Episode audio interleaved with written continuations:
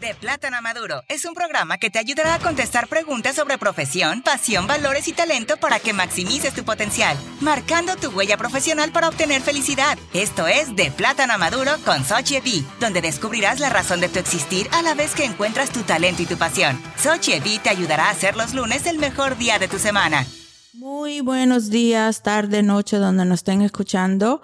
Hoy día estamos aquí en nuestra bella Managua, Nicaragua, en Plaza Centroamérica, disfrutando, ah, ya parece que quiere venir el verano. Y también este, ah, aquí terminando la primera temporada de nosotros de primer año, primera temporada de Plátanos a Maduro desde Managua, Nicaragua.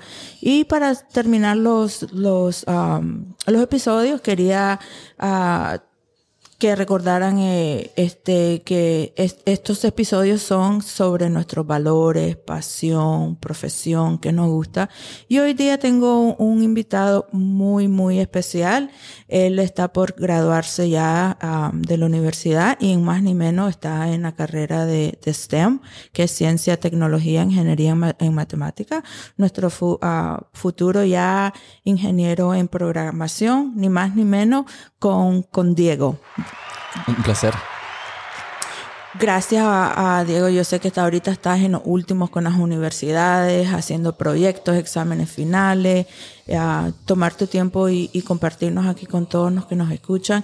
Y no estaba, antes que se me olvidara, te quería comentar que a nosotros nos envían reporte, ¿no? De dónde nos vienen escuchando. Y tenemos de todo parte del continente. Del único continente que no nos escuchan para decirte es el continente de África, en Australia y en Antártica. Tenemos en todo parte y increíblemente en muchos lugares de los Estados Unidos también en lugares que, que ni sabía que habían que habían latinos como um, como en Wyoming y, y, y en Minnesota, deben haber nicaragüenses ahí que nos escuchan, pero qué bueno, a todos mis escuchantes de todas partes, hasta en la India, hasta en la China, a uno de los lugares que, que vi, países que yo algo así que no sabía, pero qué alegre, ¿no? Que no solo estamos aquí uh, compartiendo con nuestros hermanos pinoleros, sino que lo estamos compartiendo global. Bueno, con eso eh, quiero que nos conté ah, sobre, sobre tu trayectoria. A mí me gusta empezar ah, en la secundaria, ¿no? Pero usted es un caso especial porque no sabía. Yo en esto todo, yo lo conocí a usted en una feria tecnológica y lo invité a a este, a este programa y, y, y, lo dejé ya casi para el final de, de, nuestra primera temporada porque está realizando la carrera que nosotros estamos aquí enfocando en, en Managua, ¿no? En Nicaragua, en programación. Y su historia cada vez que ahora hablo un poquito más y más, más con usted, es súper, súper interesante. Yo pensaba que usted era nicaragüense y, y ahora es nicaragüense, sí, pero, pero. Me siento nicaragüense. No, es como yo digo, yo soy, yo, soy nicaragüense, pero comparte de, de, de, los Estados Unidos. Entonces usted de su país comparte nicaragüense, ¿verdad? Ni más ni menos, cuéntanos de usted, Diego. Perfecto. Bueno, yo tengo ahorita recientemente mucha cercanía con las partes tecnológicas de toda una, una empresa que realmente pues me ha, eh, me ha ayudado a progresar eh, casi medularmente, ¿no? los conceptos quería pues realmente... Eh, antes, antes de eso, quiero que nos... Ya sabemos, ya le dije a, a nuestras personas que nos están escuchando hoy que usted no es nicaragüense, que es par, con parte de Nicaragua. cuéntanos su historia, cuéntanos cómo, cómo llegó aquí. Lo que me gusta es que comparta con nuestros audientes, audience, es que saber de usted, ¿no? ¿Qué, a, cómo llegó donde está ahora con su carrera. Diga, cuéntame cómo me estaba contando de dónde nació ah, y, y, y, un poquito de usted. Perfecto. Bueno, mi, mi, padre fue una de las personas que vino aquí primeramente allá en el 2006. Uh, ah, estuvo de parte de una empresa que se llama Consite, que había constituido él con dos socios. Estaba eh, brindando consultoría en Oracle. Le encantó el país. Entonces se quedó unos cuatro años. ¿Le puede explicar rapidito qué es Oracle? Bueno, Oracle realmente es muchas cosas al mismo tiempo. Es una empresa que vende tecnologías y servicios a otras empresas. Eh, recientemente, bueno, lo conocen mucho más por su base de datos. ¿Y de qué país viene su papá? Ah, es peruano también. Peruano, ok, listo. En el 2006 vino aquí a, em- a invertir a Nicaragua, a empreciar como, como nosotros eh, que sabemos que no todos los nicaragüenses estamos metidos en la política y en la religión, que regresamos a nuestra Nicaragua porque queremos darle, ¿no? Y invertir y darle las oportunidades a, los niños de- del futuro y darles las oportunidades como nosotros las tuvimos afuera, que las podemos venir dar aquí también en Nicaragua, ¿ok? Sí, y yo creo que realmente la iniciativa es clara en cada uno de los emprendedores. Mi padre como emprendedor vino acá con un concepto de facilitarle a las empresas el uso de esta tecnología que realmente pues dentro de la eh, dentro de los eh, municipios cada eh, creo que alcaldía usaba una base de datos Oracle y eso fue primero el primer enganche, o sea que había mucha facilidad porque había ya un nicho de, de o sea había donde trabajar pero hubo otras empresas interesadas en el camino. Entonces, ya desde mucho más tiempo de lo que nosotros pensamos, las tecnologías estaban acá. La cosa era descobijarlas, ¿no? Listo, Mostrárselas sí. al público. Sí. Entonces, mi padre tenía mucha experiencia en eso. Tenía este, el don de llamar la atención comercialmente, tanto como persona que como profesional. Eh, entonces, una de las cosas que recogí de esa experiencia de mi propio padre fue que no importa en dónde tú vayas, o sea, en qué lugar tú vayas, sino es quién eres tú en ese momento y qué es lo que das a la gente. Porque mi padre siempre fue una persona que tuvo una mano adelante y otra mano atrás para poder entregar. Y eso es una de las cosas que a mí siempre me impactó de él. Y, y eso es lo que hablamos aquí, Diego, en, en nuestro programa de Plátanos a Maduro, es eh, de nuestros valores, de nuestra pasión y se vuelve en profesión, porque cuando encontrás, como dijiste, tu niche, tus valores, tu pasión, no se va a sentir que estás trabajando, porque estás haciendo algo que realmente te encanta, te apasiona, que por eso lo, lo volvés a hacer una, y si se hace profesión, que no te sentís como que estás trabajando.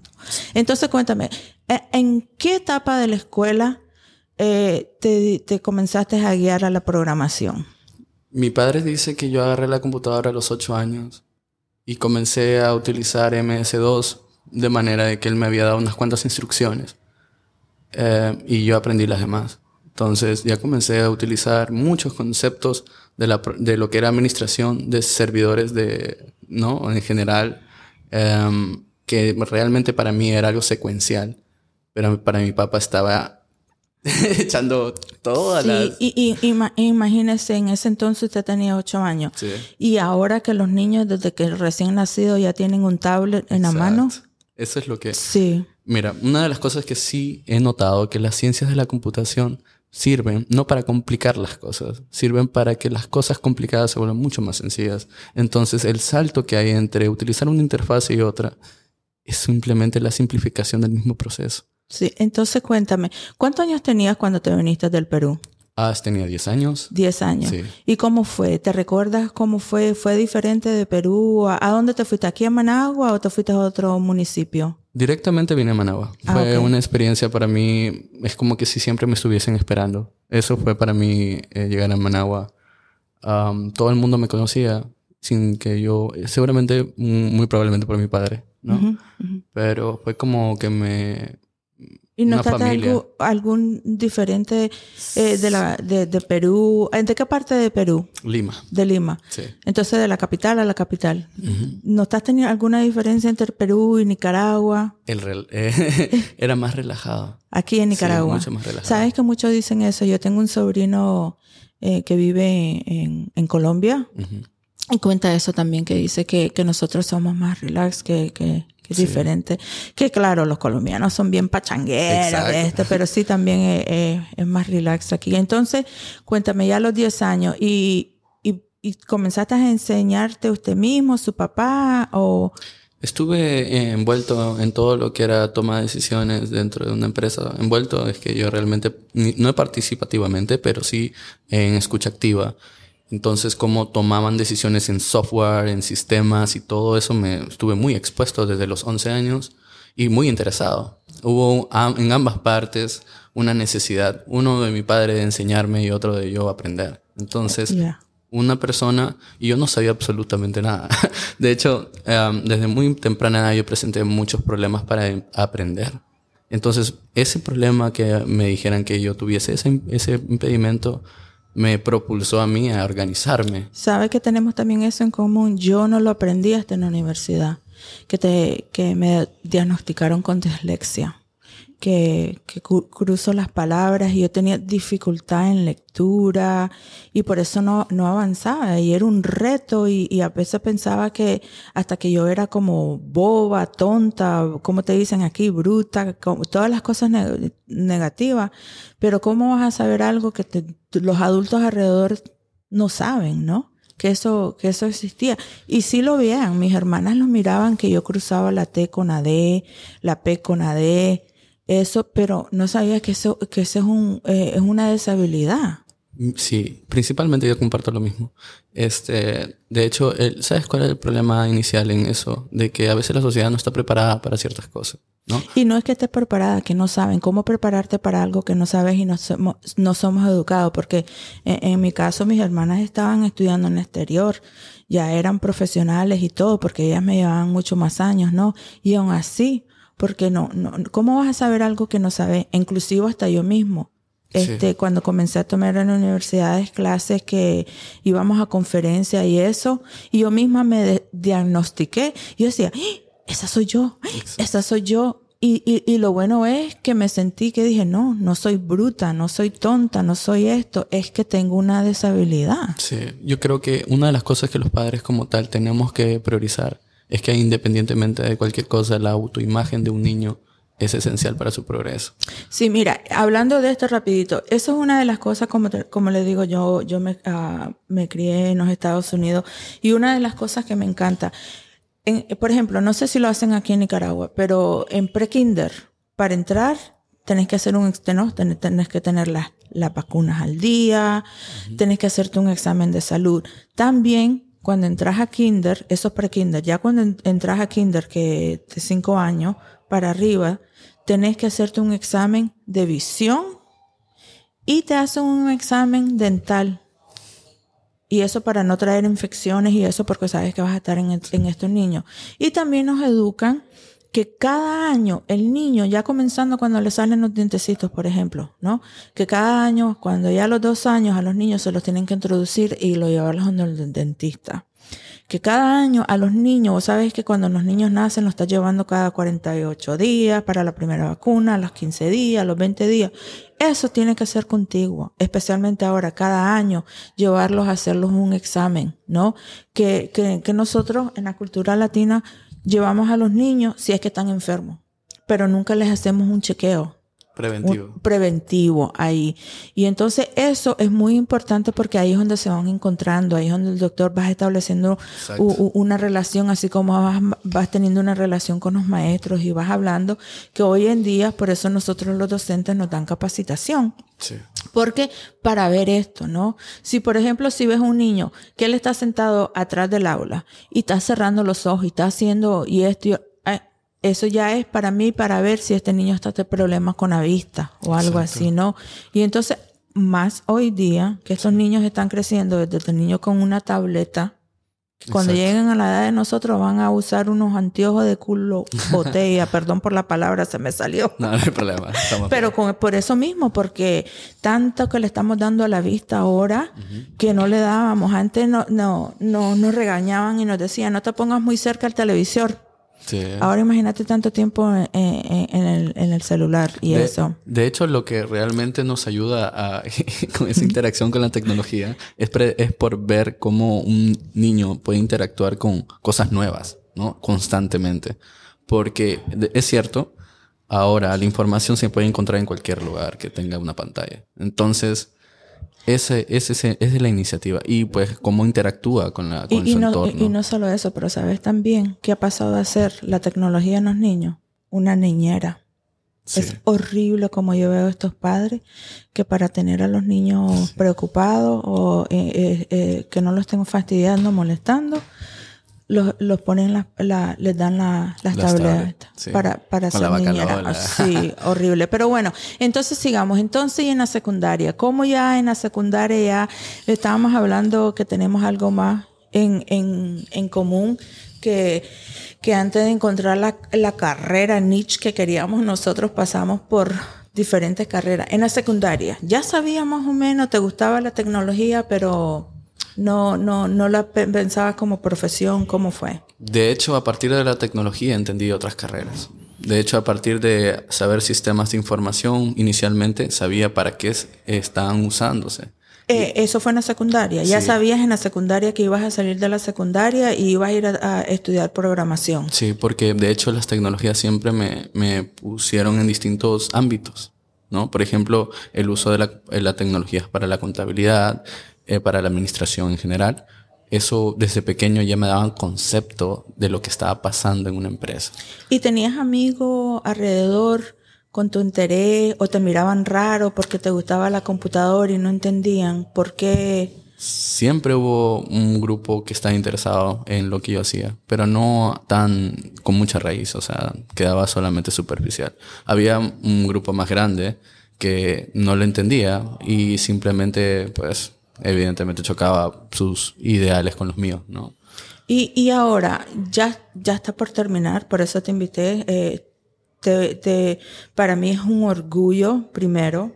Eh, te, te, no sé cómo decirlo, eh, te admiramos porque pasaste el COVID, todos estos estudiantes universitarios que pasaron el COVID, que nos interrumpió muchísimo nuestra vida, nuestras emociones, nuestra salud, nuestra mente y, y, siguiendo adelante, ¿no? Toda la faceta que llevamos casi para tres años y aún así ustedes ¿cómo se dice? Resilient, sí, resiliente. Que, resiliente que pudiste y, y, ahora el reto ya lo vas a llegar, ahora ya te vas a, a graduar, ya vas a ser ingeniero en, en programación, ¿no? Sí. Entonces, cuéntame un poquito eso, eh, ¿cómo fue? ¿Cómo, cómo ha sido que, que, que que quiero que escuchen todos los estudiantes que nada en la vida es fácil.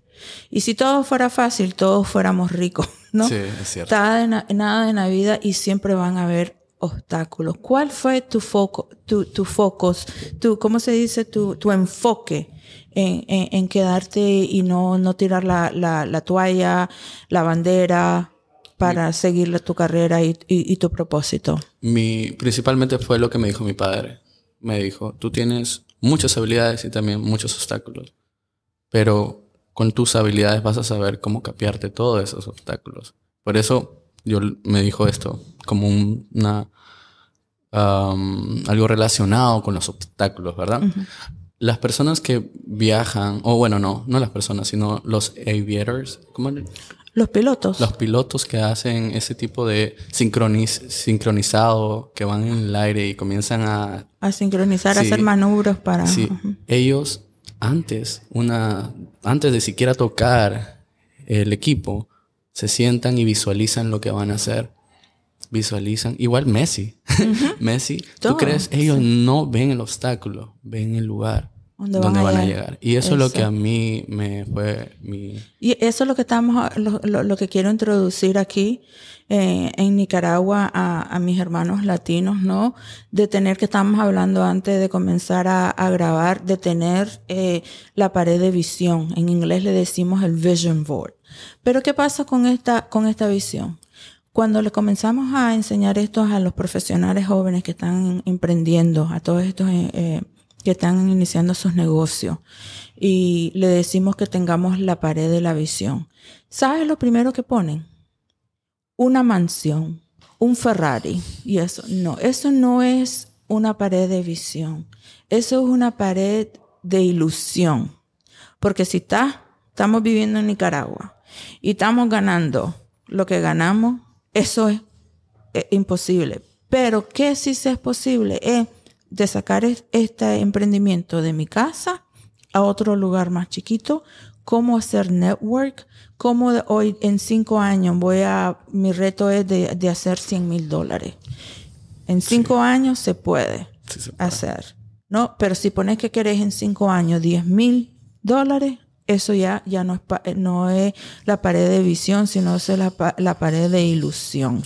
Y eso es lo que nosotros tenemos que eh, este, eh, entender y educarnos ahora, ¿no? Que tenemos que tener retos, tenemos que tener meta y meta cortas. Exacto. Uno de los temas que a mí me encantaría añadir a lo que dijiste es que yo aprendí un método para que puedas conseguir tus milestones, o sea, brevemente, en pasito a pasito, porque ningún paso es malo. Todo paso que vayas y te cambie de la dirección donde tú estabas inicialmente es un progreso. Que hay otros que hacen un montón de cosas al mismo tiempo, sí, déjalos. Pero yo creo que una de las iniciativas de uno es verse así cada semana, cada mes, cada año que pase. Y por eso yo creo que el concepto de roca que me adopté de la compañía en donde estoy trabajando me ha ayudado un montón. O sea, la roca es una, una montaña de cosas que vas a lograr al final. Pero ¿qué es lo que necesitas hacer primero? O sea, ¿qué es, ¿cómo divides eso? Y, y eso es la, la pared de, de, visión. Y eso yo lo hablé en uno de mis episodios uh, cuando comencé eh, sobre este, por ejemplo, Starbucks. Starbucks es un, un, una franquicia de café inmensa en los Estados Unidos que hay en todos los países. ¿Sabes que a ellos, cuando estaban iniciando, más de 200 veces los rechazaron los inversionistas? Les dijeron que no. No 10 veces, no 50 veces, más de 200 veces donde iban, los habían rechazado. Y míralos ahora. Es la persistencia. Sí, y aprender de los fallos, ¿no? Sí. Eso. Pero bueno, entonces ahora ya estás por terminar. ¿Qué, qué, son los planes ahora? ya con, ¿cómo, qué, ¿cuál es el título de que te estás uh, graduando ahora en, Sí, ingeniería, ingeniero en sistemas y desarrollo. Y desarrollo. ¿Y ahora cuáles son los planes? Los planes cortos y, y largos. creo que los primeros tres años de lo que es ejecución de mi carrera es aprender a enseñar. Porque yo quiero, yo, yo siempre he admirado a las personas que me han enseñado. Yo sé que muchas personas admiran también a los que enseñan. Reciprocar, ¿no? Y, y, más aquí a, a, estos niños que tenemos ahora.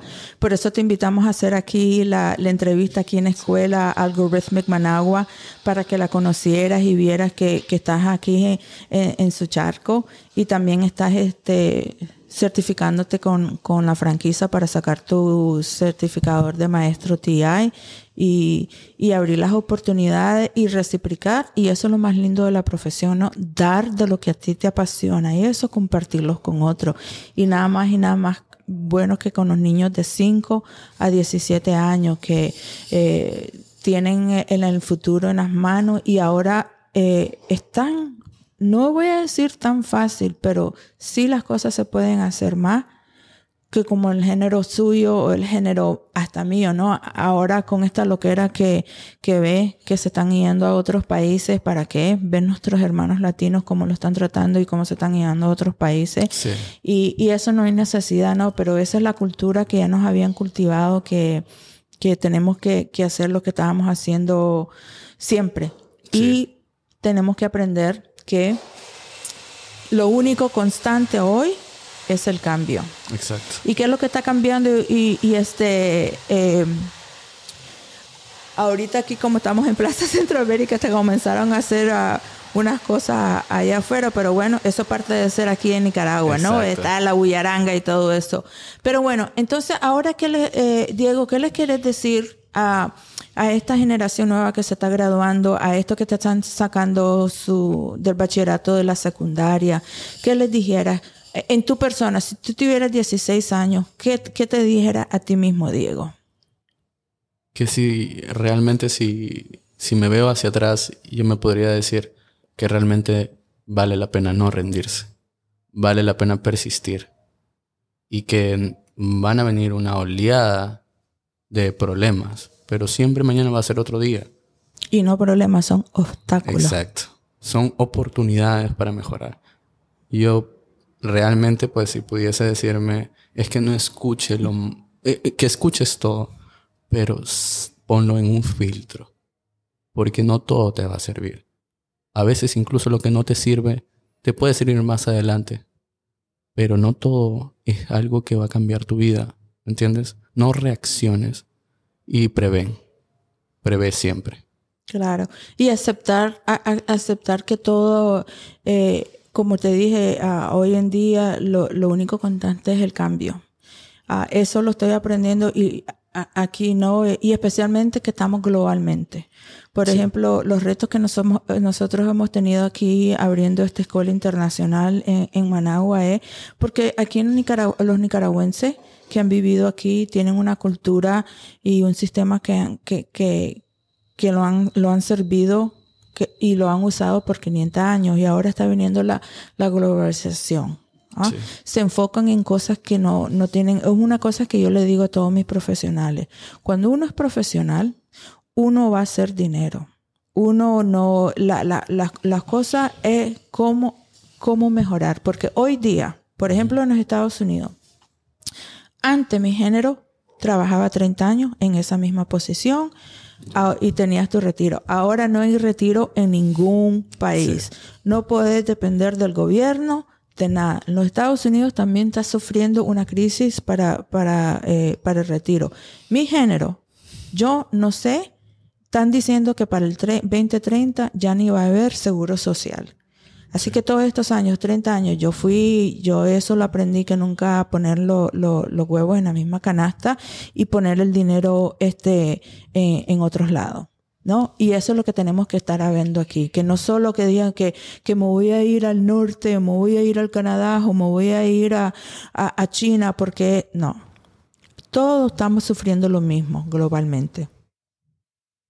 Una de las cosas que sí, pues realmente veo acá es que hay el apetito. Ahí está. Solo hay que sembrar para comer más tarde. Por eso desde ahorita todo lo que hagas tiene que estar 100% enfocado a que más tarde va a llegar. Y eso siempre ha pasado. Hasta lo más grande lo han gozado al final. Pues bueno, bueno, este Diego, muchísimas gracias por estar aquí con nosotros eh, y de tu tiempo, ¿no? Sé que tenés que terminar tus exámenes, tu proyecto, estás trabajando, estás tratando, estás haciendo el certificado aquí. Muchísima suerte y yo sé que te vamos a ver pronto. Muchas gracias. Comparte el podcast, deje su comentario o cuénteselo a un amigo. Estamos en esta plataforma para marcar su huella profesional y que obtenga éxito y prosperidad. Desde Managua, Nicaragua, para servirle Sochevi.